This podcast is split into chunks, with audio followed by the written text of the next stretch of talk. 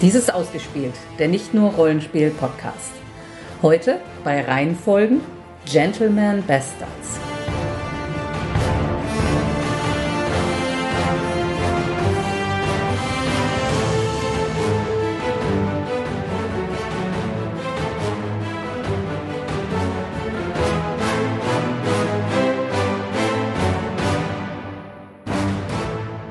Titel der Reihe, Gentleman Bastards. Autor, Scott Lynch. Anzahl Romane, Erschienen bisher drei, geplant sind wohl sieben. Erscheinungsjahr erster Roman. 2006. Gibt es noch was? Warner Brothers hat die Filmrechte gekauft, aber bisher nicht genutzt. Originalsprache, Englisch. Äh, die ersten drei Romane sind auch auf Deutsch übersetzt. Genre, Fantasy. Hauptperson, Locke Lamora. Sidekick, der eigentlich viel cooler ist, Sean Tannen. Handlungsort, Die Stadt Camor und die weitere Welt, deren Namen unbekannt ist. Handlungszeit. Zeitalter nach dem Zerfall des Terran Throne Empire. Was immer das ist. Was ist richtig cool? Ja, die Helden sind Diebe und Gauner und die nehmen die reichen Leute aus und schmieden dreiste Pläne. Was stört ein bisschen? Ähm, es bleibt nicht dabei. Hilfreiches Vorwissen. Ähm, Geschichte Venedig, ähm, die Methoden von Trickbetrügern, Spoilergrad dieser Folge. Mittel. Mein Name ist Sandra. Und ich bin Jens. Dann kann ich gleich nochmal nachfragen. Was bedeutet, es bleibt leider nicht dabei, also die Handlung geht in eine andere Richtung. Ja, also der erste Roman, wenn wir jetzt so mitten reinkrätschen in das Thema, der erste Roman ist halt ein Heist-Roman. Also es ist mehr ein Krimi als ein Fantasy-Roman vielleicht sogar oder ein Krimi mit Fantasy-Elementen. Da, da stecken halt äh, kühne Pläne dahinter, wie reiche Kaufleute ausgetrickst werden. Da geht es aber auch um mafiöse Clan-Geschichten und die Übernahme der Stadt durch äh, eine andere Verbrecherorganisation.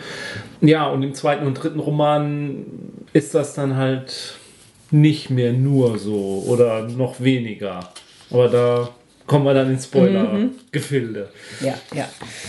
Also äh, Jens hat alle drei bisherigen Bände Ja. gehört. Ich selber habe den zweiten gerade angefangen. Also ich hinke etwas hinterher. So, was können wir denn über den Autoren berichten? Ah, nicht so viel, ehrlich gesagt. Äh, Lynchs Debütroman ist ähm, The Lies of Locke Lamora. Und das ist eben der erste Band der Gentleman Bastards Reihe. Das war gleich ein Riesenerfolg. Da ist er nominiert worden für viele ähm, Auszeichnungen. Und ähm, ja, danach hat er die weiteren Bände geschrieben in immer größerem Zeitabstand. Ich glaube, der letzte Band ist jetzt auch schon 2013 oder 2014 erschienen. Und der vierte lässt auf sich warten. Also das ist noch lange nicht in... Also es ist nicht mal ein halber... da folgt er den ganz Großen. Ja, also es ist nicht, es ist nicht mal ein halber George R. R. Martin, den er da baut, aber es geht schon so langsam in die Richtung. Ähm, ansonsten hat er eigentlich nicht viel. Na, erstmal muss er Patrick Rothfuss einholen. Ja, Der ist ja schon der kleine George R. R. Ja. Martin, was das angeht. Gut. also viel mehr ist nicht von ihm. Es gibt ein paar Novellen, glaube ich, die in dieser Welt spielen. Er hat einen ähm, Online-Roman angefangen zu schreiben, der in so in die Richtung von Mars ähm, zur John Carter Richtung geht, Mars ähm, oder Space 1889 so. Ja, das war's dann sonst über ihn zu erzählen. Ähm, seine Wikipedia-Seite ist auch nicht so ausführlich. Also er hat sich wohl durchgeschlagen mit ähm, diversen Jobs. Vom äh, Tellerwäscher zum Webdesigner, zum freien Autor, zum ja, erfolgreichen Fantasy-Roman-Autor. Ja, er ist bei der Freiwilligen Feuerwehr offensichtlich. Und er ist verheiratet. Ich finde das gut, dass wir mal beim Mann die Frau erwähnen, gleich so. Mit der sehr viel erfolgreicheren Schrift Schriftsteller Elizabeth Beer. Beziehungsweise, ob sie jetzt erfolgreicher ist. Also, die hat schon sehr viel mehr geschrieben. Mit der ist er seit 2016 verheiratet. Und Amerikaner, könnte man noch der Vollständigkeit Entschuldigung, halber genau, sagen. Genau. Ja. Ja, Worum geht's? ja.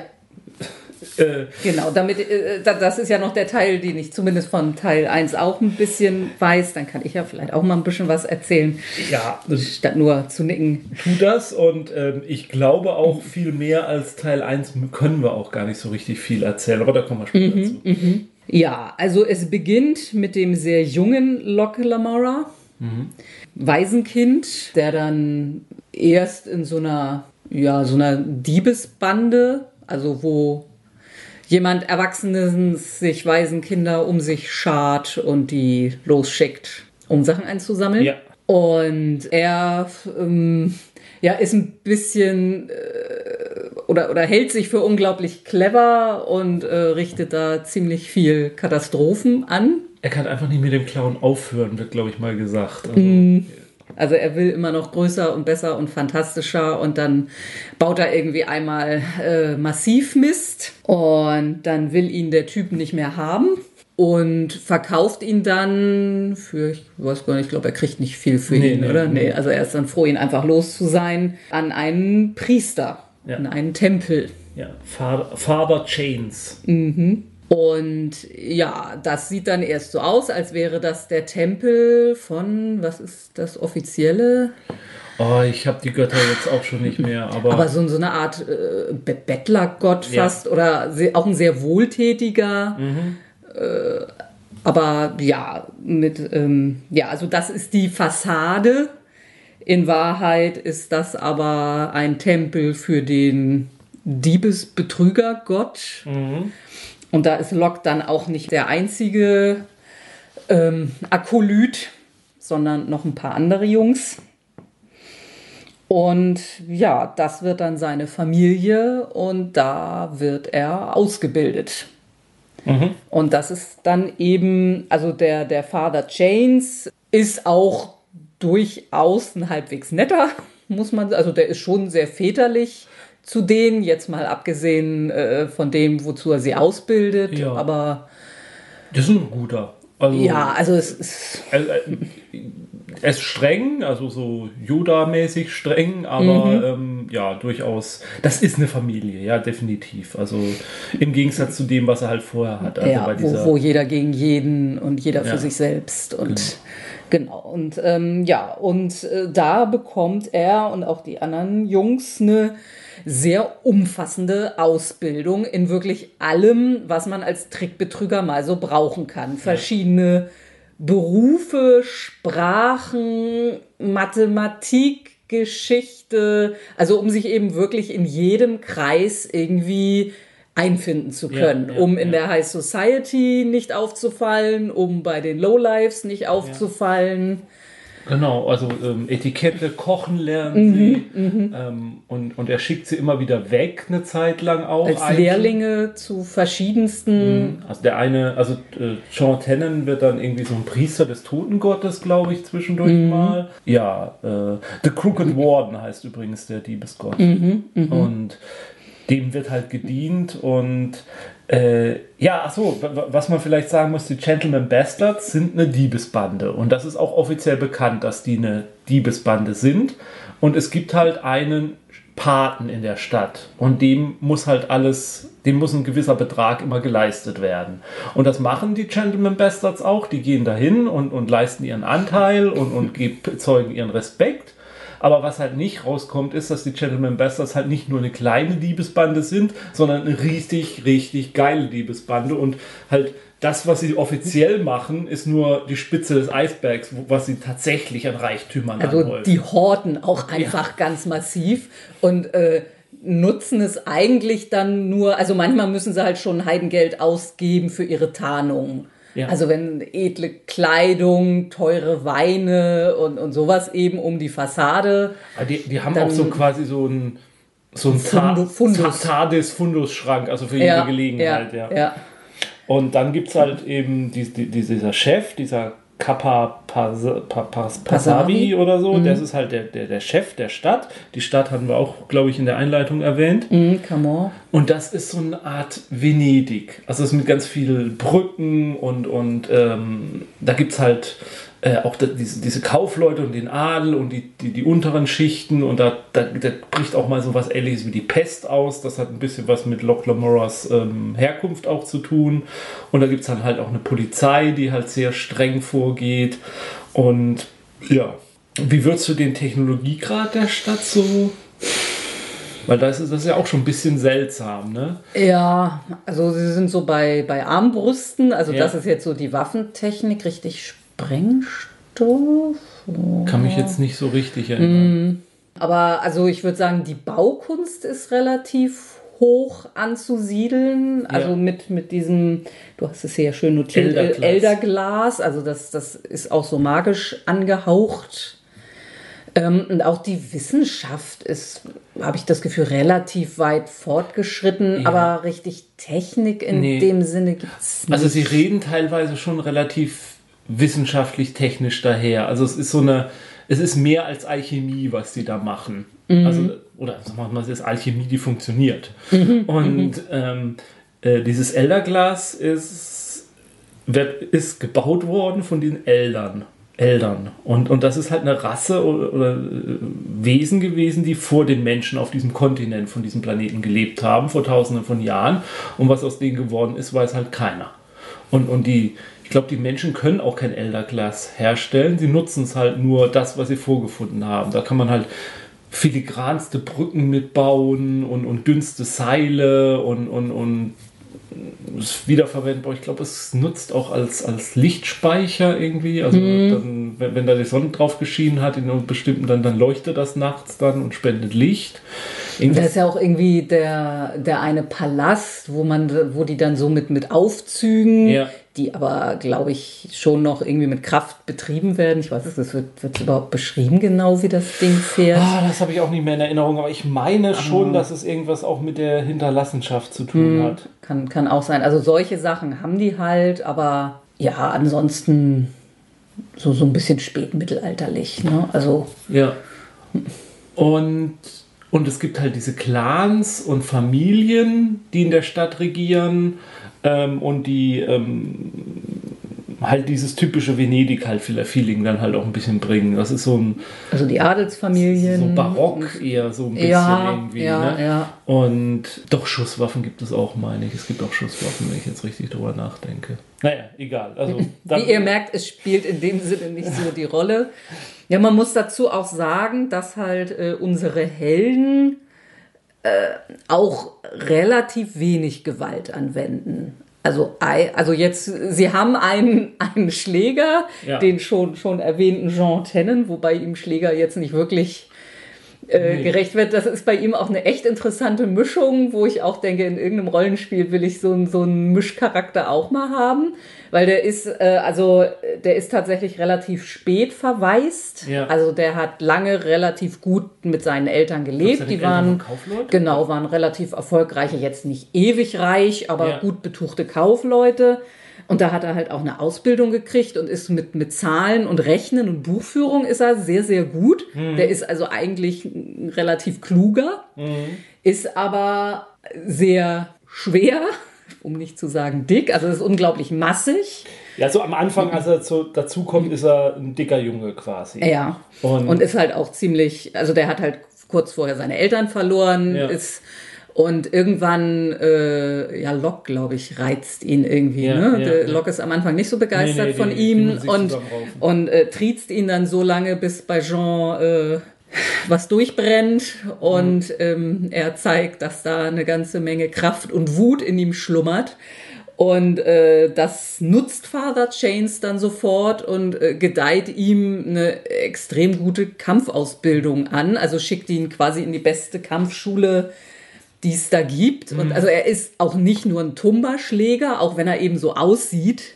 Mhm. Äh, sondern da steckt durchaus Finesse hinter dem. Ja, und, und, mit Hatchets und, und ja, und so, ja, ja, beidhändig glaube ja, ich auch, genau. ja.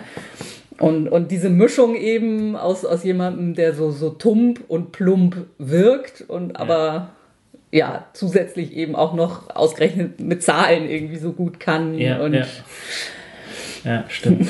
Und äh, das vielleicht nochmal, also der erste Roman spielt in drei Zeitebenen, glaube ich. Also erstmal wie Locke halt als Waisenjunge da zu diesen Diebesfänger kommt oder Kinderfänger oder so. Ja, also seine ganz frühe Vergangenheit, dann seine ja. Vergangenheit bei ja. Father James. Und dann gibt es eine Jetztzeithandlung, mhm. in der Father James dann schon tot ist kann man sagen, weil das ja mhm. gleich am Anfang eigentlich, also ähm, und wo Locke Lamora dann sozusagen der Chef der, ähm, der Diebesbande ist, Garista heißt das, glaube ich, und da planen sie einen riesen Coup, indem sie einen Kaufmann halt äh, reinlegen wollen und dann nutzen sie halt auch die Gier dieses Kaufmanns so ein bisschen, da taucht so ein bisschen was mit unterschiedlichen Städten, die es da nee, gibt. Nee, kein Kaufmann, Don. Don, ja, stimmt.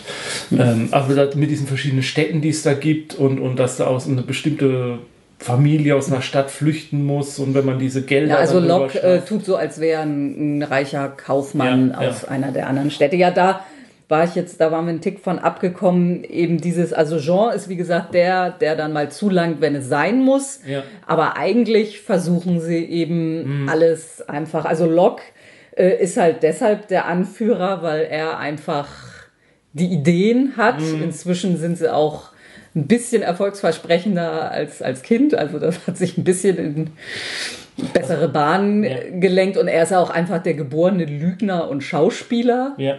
Und dann gibt es eben noch äh, die Zwillinge Carlo und Galdo, das sind so ein bisschen die, die schurkischen Glücksspieler, mhm. die, ja gut, die, die er halt irgendwie einsetzt, für die verschiedene Rollen übernehmen, die sie eben für ihre, mhm. für ihr Vorspielen irgendwie brauchen. Und dann gibt es noch das Nesthäkchen Back. Also den gibt es erst in der aktuellen Handlung. Ja, genau. Der, der ist, dann, dann da so in Ausbildung. Genau, ja. Und dann wird immer wieder Zebeda erwähnt. Das muss wohl, was weiß man im ersten Roman halt erst noch, das muss wohl eine Mädchen sein, was halt auch in dieser Gruppe ist, die dann aber in der Jetztzeit nicht mehr da ist und in der und, und auch der, also sie, sie tritt nie auf, auch ja. in den äh, Vergangenheits Ebenen äh, tritt sie nicht auf. Es wird nur erwähnt, dass sie mal da war und mhm. dann weggeschickt wurde und nicht mehr da ist. Und, und sie ist seine große Liebe. Ja, genau. Also er, in der Jetztzeit trauert er ihr hinterher, mag auch mit niemand anderem. Wobei ja nie wirklich gesagt wird, ob sie, also ich glaube, das ist größtenteils einseitig, oder? Also ich meine, du hast mal angedeutet, irgendwann wird sie mal auftauchen, aber... Im ja, im dritten Band taucht sie auf und ja, da ist sie dann halt da, wie, wie das halt so ist mit Charakteren, die so dermaßen angekündigt werden. Mhm. Ähm, bleibt dann ein bisschen hinter der Fantasie zurück, sagen wir es mal so. Äh, ja, das ist so die Liebesbande, genau. Mhm. Ja, und ja, also das ist eben das, was die eigentlich planen. Und das würde vielleicht sogar halbwegs gut funktionieren. Tut es am Anfang auch. Ja, wobei, also es hat ja noch eine Ebene der Plan sozusagen. Also es ist ja nicht nur die Ebene, dass sie dem Don weiß machen, dass sie aus seiner Familie irgendwie stammen oder sein Geld, sondern dann kommt ja noch die nächste Ebene, dass sie ihm vormachen, dass sie ihm dann klar machen, dass sie ja eigentlich.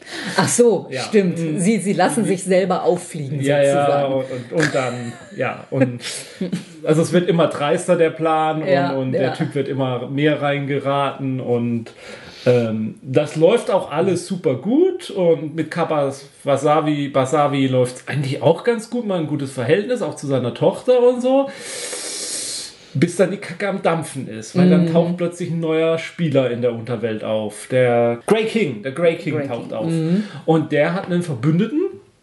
Und eigentlich ist dieser Verbündete das wahre Problem. Das ist nämlich ein Bonds Mage. Das ist ein Orden von Magiern. Das ist, glaube ich, auch die einzige Magier, die es gibt, die Bonds Mage. Äh, Father Chain erwähnt, erzählt das mal ein bisschen, wie diese Bond Mage zusammenkam. Da war halt immer ein Magier und der ist zu einem anderen Magier hingegangen und hat gesagt, entweder du machst jetzt mit mir zusammen oder ich mach dich platt. Und dann haben die zwei sich zusammengeschlossen und dann haben sie den nächsten Magier gefragt und irgendwann waren halt mal alle Magier bei diesem Bonds Mage. Oder man hat sie halt umgebracht. Mhm. Und diese Bonds Mage haben wohl auch diesen, äh, dieses ähm, äh, Therian Throne Empire zu Fall gebracht. Aus irgendwelchen Gründen waren sie mit denen stinkig und haben deren ganze Stadt zerlegt. Da gibt es wohl, wird mal irgendwann angedeutet, da gibt es wohl eine einzige Stadt, die voll in Schutt und Asche liegt. Und das Einzige, was noch steht, ist der Thron mitten in der Stadt. Den haben sie so stehen lassen, quasi als Symbol. ähm, ähm, Bonds Mage sind sehr gefährlich, sind unangreifbar und keiner traut sich denen auch was anzutun, weil wenn jemand dem Bo einem Bondsmage was machen würde, dann würden alle anderen Bondsmage kommen und würden dich platt machen, deswegen sind die relativ unangreifbar. Ja, also erstmal wäre es sowieso extrem schwierig, Ja. dem überhaupt beizukommen, aber wenn man es dann täte, dann wäre man Ja. noch viel mehr am Arm. Und dieser ähm, Grey King und der Bondsmage, die scheinen relativ viel zu wissen über unsere Gentleman Bastards, zerstören ihre Pläne, nutzen sie für ihre eigenen Pläne und äh, am Ende ja, geht es ums nackte Überleben und ähm, müssen unsere, Gen unsere Gentleman Bastards, so viel sei gesagt, kommen nicht ganz ungeschoren davon. Das Buch endet dann auch, sage ich mal, nicht so schön. Nee, also die überlebenden Gentleman Bastards müssen aus der Stadt fliehen Ja. Und, und haben auch den Großteil ihres Schatzhorts verloren. ja, also müssen dann, dann wieder von vorne anfangen. Und ähm, ja, das ist so ungefähr die Handlung des ersten Romans. Wie gesagt, faszinierend finde ich die Stadt, wie sie geschildert ist. Die Gesellschaft ist sehr ausführlich geschildert, ohne ins Detail zu gehen der Geschichte oder so. Ähm, es werden viele Sachen geschildert, wie bestimmte ähm, Spiele, die es in der Stadt gibt, bestimmte Traditionen, Hinrichtungsarten, da gibt es fantastische, interessante Dinge.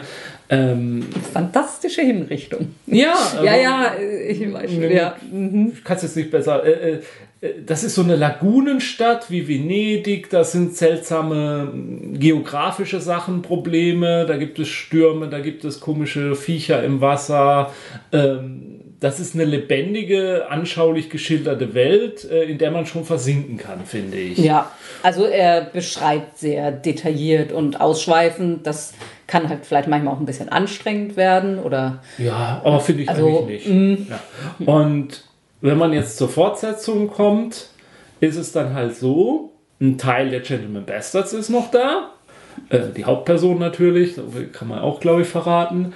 Aber die Stadt ist halt nicht mehr da, sondern es geht dann halt in eine andere Stadt. Und dann macht man da zwar auch wieder so einen Heist, aber der ist nur so eine Rahmenhandlung und eigentlich ist die ganze Handlung äh, des zweiten Romanes äh, Red, wie heißt der? Red Seas Under Red Skies ist eine Piratengeschichte. Da werden sie dann reingezwungen in so eine Sache, dass sie da so ein Piratenschiff übernehmen müssen. Das ist dann so eine politische Intrigengeschichte, wo sie so einen Krieg anzetteln sollen. Da werden sie auch wieder ein bisschen erpresst. Aber da ist halt relativ wenig von dieser Heist-Geschichte dabei. Und das fehlt mir schon stark. Also ich hatte, als ich das angefangen habe zu lesen, den ersten Band, habe ich schon gedacht, es geht jedes Mal um so eine Liebesgeschichte. Und da ist es fast, ja fast gar nicht mehr. Und die eigentliche Handlung, die Haupthandlung, ist auch relativ überflüssig und belanglos. Also sie hat auch nicht so richtig Auswirkungen. Sie sind am Ende des zweiten Buches dann auch nicht wieder irgendwie weitergekommen. Und der dritte Roman, da geht es dann um die Manipulation von einer Wahl. Tatsächlich in der Stadt, in der die Bondsmage die Macht übernommen haben. Ähm, und da, da gibt es halt zwei Parteien und die eine Partei äh, engagiert halt unsere Helden und die andere Partei unter, engagiert jemand anderen, mit dem man auch eine Vergangenheit hat. Und die kämpfen dann miteinander und auch diese ganze Wahl, das, das ist so, da denkt man dann, Mensch, das sind jetzt die Gentleman Bastards, was können die mit ihren Fähigkeiten bei einer Wahl anrichten? Aber das bleibt alles so mehr irgendwie auf dem Niveau von Streichen und, und, und so, das ist auch so meh. Und deswegen meine ich halt, das meinte ich mit, äh, was eben nicht so, doll- es wird halt nicht besser. Mhm. Es, es bleibt nicht bei seiner Stärke. Ja, also irgendwie. äh, mir, mir fehlt die Stadt als Hintergrund mit diesen Diebesgilden und Banden und alles Mögliche. Und das, was als Ersatz kommt, ist halt, geht halt irgendwie in eine andere Richtung. Ich habe jetzt gelesen, der Autor soll gesagt haben, die ersten drei Romane wären quasi, um den Charakter von Locke Lamora zu etablieren. Und die restlichen Romane, da ging es dann eigentlich um seine eigentliche Abenteuer. Das finde ich aber auch. Warum lese ich dann die ersten drei Abenteuer, wenn er dann erst später eigentlich der Ja. wirklich. Na gut, im ersten passiert ja auch ordentlich find- was, aber ja. vielleicht hätte er denn gleich im Anschluss Ja. dann loslegen sollen. Also ich könnte mir gut vorstellen, auch dass man auch Leuten einfach sagt, lies einfach den ersten Roman, wenn dir gefallen hat, ist gut und wenn du die weiteren dann nicht liest bisher, ich kann jetzt niemandem sagen, die muss man unbedingt weiterlesen. Die sind nicht, also zwei und drei sind nicht schlecht. Ich habe die mit Spaß gelesen. Da sind tolle Ideen drin. Der hat ja nicht das Schreiben verlernt plötzlich. Aber es ist nicht mehr das gleiche Niveau. Hm. Und das passiert halt, ja, weiß ich nicht. Also einen grandiosen Erstling hingelegt und dann, ja, das, das zu toppen ist vielleicht halt auch schwierig. Hm. Und es gilt ja zu hoffen, dass halt die nächsten dann besser werden. Es kommen große Enthüllungen raus. Also im dritten, am Ende des dritten kommen große Enthüllungen über unseren Helden, über die Welt an sich. Äh, da baut sich schon was auf. Die Enthüllung über den Helden selbst, äh, da weiß ich auch noch nicht, was ich von halten soll. Mhm. Also das macht ihn dann wieder zu sowas Richtung Auserwähltem, mhm. was mhm. ich halt so geil finde an dem ersten Roman, dass das halt Gauner und Diebe sind, die ihre Nische suchen und, mhm, und, die, mhm. und, und, und, die ganze Welt versuchen reinzulegen. Und dann ist er dann plötzlich doch was anderes. Und, und es liegt nicht an seinen Fähigkeiten und dass er so klauen kann ja, vielleicht. Ja. Das ist auch so ein, so ein Redcon-Gefühl, was sich dabei dann bei mir mhm. äh, einstellt. Äh, das klingt aber alles viel zu negativ. Ähm, ich also ich, ich freue mich schon auf den vierten Teil. Also ich möchte auch den noch weiter, ich möchte wissen, wie es weitergeht. Weil ich Teile der Welt schon wirklich faszinierend finde. Also was noch unter die Bond-Mages rauskommt, äh, was mit den Eltern wohl auf sich hat oder so. Das wird schon angedeutet, dass da noch mehr kommt. Dass, dass das nicht einfach nur Staffage ist, sondern dass das Teil eines größeren Ganzen ist, was noch äh, beschrieben wird. Aber der Weg dahin ist ein bisschen zäh. Mhm. Ja. Gut, ähm, der Punkt Spielbarkeit. Ähm, Blades, Blades in the Dark. Dark. Ja. Also der erste Roman ist Blades in the Dark und ich, ich, ich habe auch das, das haben die auch vorher gelesen. Also ich bin mir sogar, ich meine, mein, dass es auch aufgeführt ist, ja, ja, ja in ja. der, ja. ja. Also Blades in the Dark ist ja so ein äh, äh, Powered by the Apocalypse. Ja, nicht hundertprozentig, nee, aber, so aber mm. im, im, im Geiste dessen. Ja, ja kleines bisschen Fate spielt vielleicht ja, auch rein. Das ist ja ein Spiel, in dem man quasi losspielt, äh, ein Heist macht und dann in Rückblicken schildert, wie man mit bestimmten Situationen zurechtgekommen ist. Und es gibt halt eine Stadt mit diversen Fraktionen und die ticken halt voran und können zu Problemen führen. Und man hat halt so, man führt eine Diebesbande, man wählt aus, mhm. was die Diebesbande macht. Und äh, das, ja, also man könnte den Roman komplett, also den ersten Roman könnte man komplett nachspielen äh, in dem System. Ohne, ja, wobei Blades in the Dark ja eine vorgegebene Welt hat, die jetzt ja, natürlich nicht genau die ist. Nee, aber auch die da, ähnelt ja. der Welt relativ stark. Bei den Gentleman Bastards geht die Sonne aber noch auf. Ja, okay. aber ähm, ja, also es gibt, da gibt es ja auch diese abartigen Tinkturen, äh, Geister mhm. so direkt jetzt nicht, aber es gibt schon so mhm. Sachen, die die Menschen auslöschen können, was ihre Seele oder ihren Geist angeht und so. Also äh, das, ja, es, ist, es kann seine Herkunft nicht verleugnen. Also, naja, und ansonsten kann man natürlich mit allen möglichen Systemen, so Ocean, Oceans 11, ne? Ja, also so ja, einfach, ja, ja, nice machen, Gruppe bilden, ist, ist machbar. Ist machbar. Ja, das hat man dann eigentlich relativ schnell ja, befristet. Mehr. Ja. es, ist, es ist so. Ja, Verfilmbarkeit. Ja, ich, ich wüsste nicht, warum nicht. Mhm. Ähm, ich glaube, dass das sogar ganz, also in den richtigen Händen auch wirklich guter Film werden könnte. So eine Mischung aus Robin Hood und Robin Hood und Robin Hood. ja, also ein, ein, ein Fantasy-Krimi. Ja, warum mhm. nicht? Also fällt mir jetzt gar nicht ein, ob es gibt sowas so aus großen Filmen eigentlich schon. Hm. So eine Krimi-Handlung drin steckt. Eigentlich geht es immer um Weltretten. Oder? Ja. Na, hier muss eine Stadt gerettet werden. Aber ja, nö, also es wäre definitiv Mal was, es, was man noch nicht so oft gesehen ja, hat. Ja, es würde ein bisschen anderen Ton anschlagen. Also es könnte, müsste man jetzt nicht den Vorwurf machen, man macht jetzt hier Herr der Ringe nochmal neu oder äh, man macht Game of Thrones nach oder so. Das wäre nee. nochmal was ganz Eigenständiges. Also das könnte sehr gut funktionieren. Ich finde es schade, dass ich glaube, es ist tatsächlich sogar, dass die Filmrechte gar nicht mehr bei Warner Brothers sind, weil die ausgelaufen, also sie haben mhm, nicht rechtzeitig, mhm. sie haben auch keine keine Billigproduktion schnell gedreht, um ja, sie ja, zu behalten, zu behalten oder ja. so. Ähm, ja, also würde ich mich sehr drüber freuen, wenn das verfilmt würde. Ja, aber ich muss tatsächlich, da würde ich mir einen Film wünschen. Also als, Mhm. als Serie kann ich, da, ich glaube, da ist nicht genug Material so. Ja. Ich meine, für einen Film ist es wiederum, glaube ich, eine ganze Menge. Also mit den Rückblicken, das müsste man Ja. wahrscheinlich ein bisschen verknappen. So, aber Hm? Nö, so richtig schönen Film. Ein Film. Ein gutes. ein Film. Ja. Gut. Ähm, ja, wa- was man vielleicht, also die, die, die Folgebände heißen eben Red Seas Under Red Skies und äh, Republic of Thieves. Und auf Deutsch heißen die Bücher ähm, Die Lügen des Loch Lamora, Sturm über roten Wassern und äh, die Republik der Liebe. Also Ach, relativ, relativ nah dran übersetzt. Genau. Und äh, Republik der Liebe ist tatsächlich 2013 erschienen. Also Mhm. seither wartet man auf den vierten Band. Äh, also die, die Namen der, der folgenden Bände, die stehen eigentlich auch schon fest. So, also The Throne of Amberlane, The Ministry of Necessity, äh, The Mage and the Master Spy und äh, Inherited for, Inherit the Night. Und ich muss sagen, das ist auch eine Reihe, wo ich die Titel ziemlich gut finde. ähm, aber ja, Titel sind nicht alles. Der fertige Roman wäre schön. Und ähm, ja. ich, ich, ich hoffe, der vierte Band erscheint dann bald. Damit es weitergeht. Und vielleicht besser wird wieder. Aus meiner Sicht. Ich meine, vielleicht kann ja jemand anders, kann ja ganz anderer Meinung sein. Hm? Gut. Jo. Haben wir dann alles gesagt? Äh, ja. Okay. Dann, ähm, ja, sollten wir es an der Stelle auch beenden. Okay. Dann liest schön weiter. Bis zum nächsten Mal bei Reihenfolgen.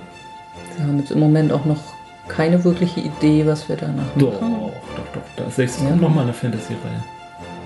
Ja, da bin ich jetzt hinterher. Ich- Ach so, ja, ja. Ja, wohl das jetzt nur Fantasy zu nennen, Okay, ist auch nicht ganz, das hat schon Science-Fiction-Anleihen. okay. Oh, bin mal gespannt. Bis zum nächsten Mal. Tschüss. Tschüss.